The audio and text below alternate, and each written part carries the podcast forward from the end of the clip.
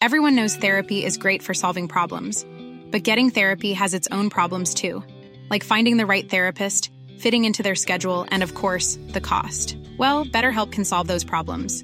It's totally online and built around your schedule. It's surprisingly affordable too. Connect with a credentialed therapist by phone, video, or online chat, all from the comfort of your home. Visit betterhelp.com to learn more and save 10% on your first month. That's BetterHelp H E L P.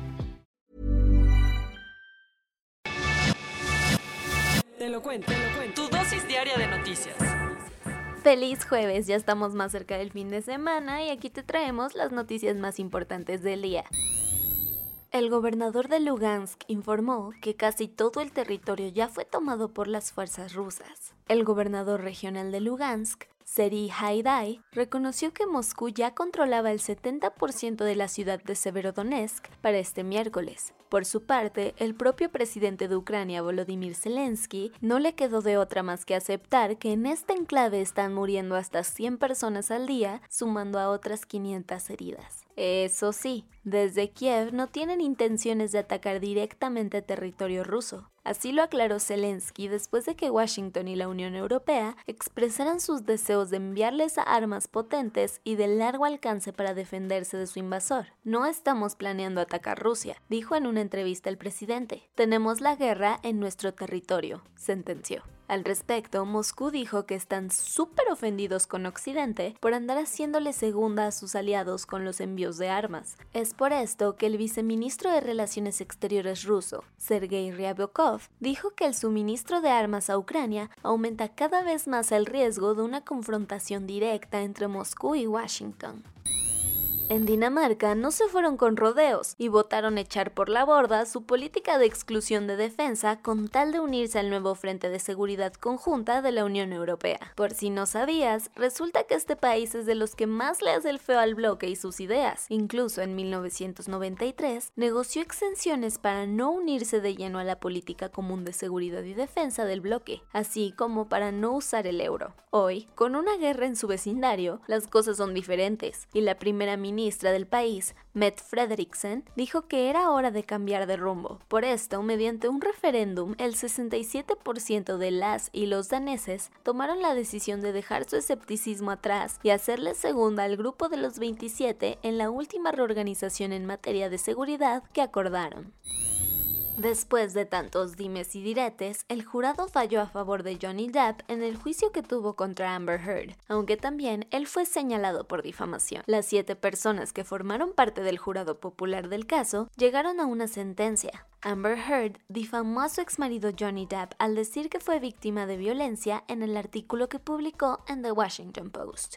Ojo, porque eso no quiere decir que el actor haya salido bien librado, y es que el veredicto final concluyó que ambos se difamaron mutuamente. Aunque sí, la razón se la dieron a él. Al final, ella tendrá que pagarle 15 millones al actor por difamación, mientras que Johnny tendrá que soltar unos 2 millones que irán directo a la cuenta de la actriz como parte de una indemnización compensatoria.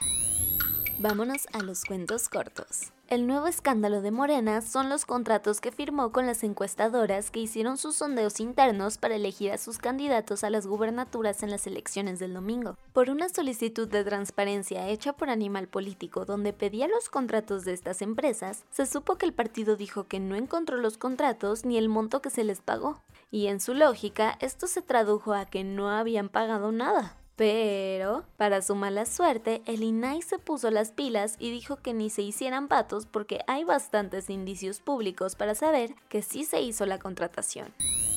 Bien sabemos que las personas refugiadas solicitantes de asilo sufren un sinfín de violencias e injusticias, y aquellas que además forman parte de la comunidad LGBTIQ se ven en ocasiones aún más vulneradas. En la frontera entre México y Estados Unidos, resulta que se han reportado diversos casos de abusos y expulsiones por parte de los agentes fronterizos en contra de esta comunidad, según Human Rights Watch. Esto a pesar de que el gobierno de Joe Biden prometió echarles la mano con excepciones concedidas para grupos vulnerados. Si andas en la CDMX y estás a nada de salir de tu casa, esta info te importa. Resulta que el gremio de transportistas amenazó con paralizar hoy mismo la capital para meterle presión al gobierno de Claudia Sheinbaum, después de que incumpliera su palabra de anunciar durante el mes de mayo un incremento en la tarifa mínima del transporte público concesionado, de 5 a 8 pesos. El gobierno sospecha que vialidades como Insurgentes, Periférico, Reforma y Calzada de Tlalpan se verán afectadas. No sabemos hasta cuándo dejaremos de contar tiroteos masivos en las calles de Estados Unidos, pero ahora tristemente hubo uno en Oklahoma. Varias personas recibieron disparos por parte de un atacante que entró a un centro médico del poblado de Tulsa. De momento se sabe que cinco de ellas perdieron la vida, incluyendo el pistolero, que presuntamente fue abatido por la policía o en su defecto él mismo se disparó, según el capitán Richard Mullenberg del Departamento de Policía. Por fin las autoridades de China pusieron punto final al superconfinamiento en Shanghai. Después de dos meses de intenso encierro, restricciones pesadísimas y hasta protestas por la escasez de comida y productos básicos, la capital financiera del gigante asiático está regresando a la normalidad, con una reapertura gradual, dando un respiro a todas las personas que no podían ni salir a tomar aire. Están cada vez más open mind en Canadá, donde ahora han despenalizado temporalmente la posesión de pequeñas cantidades de droga como opioides, cocaína, mentafetaminas y MDMA. ¿Ahora todos los canadienses andarán en Molly? Despacito, porque no es una apertura total, y la idea es cambiar de estrategia para frenar las muertes por su consumo. De entrada, únicamente esta medida se aplicará en la provincia de la Colombia Británica y será por un lapso de tres años en los que las autoridades sanitarias determinarán si funciona para frenar su uso. Y eso fue todo por el día de hoy. Yo soy Ceci Centella y nos escuchamos mañana. Bye. Planning for your next trip? Elevate your travel style with Quince. Quince has all the jet setting essentials you'll want for your next getaway, like European linen, premium luggage options, buttery soft Italian leather bags, and so much more. And it's all priced at 50 to 80% less than similar brands. Plus, Quince only works with factories that use safe and ethical manufacturing practices. Pack your bags with high-quality essentials you'll be wearing for vacations to come with Quince. Go to quince.com slash trip for free shipping and 365-day returns.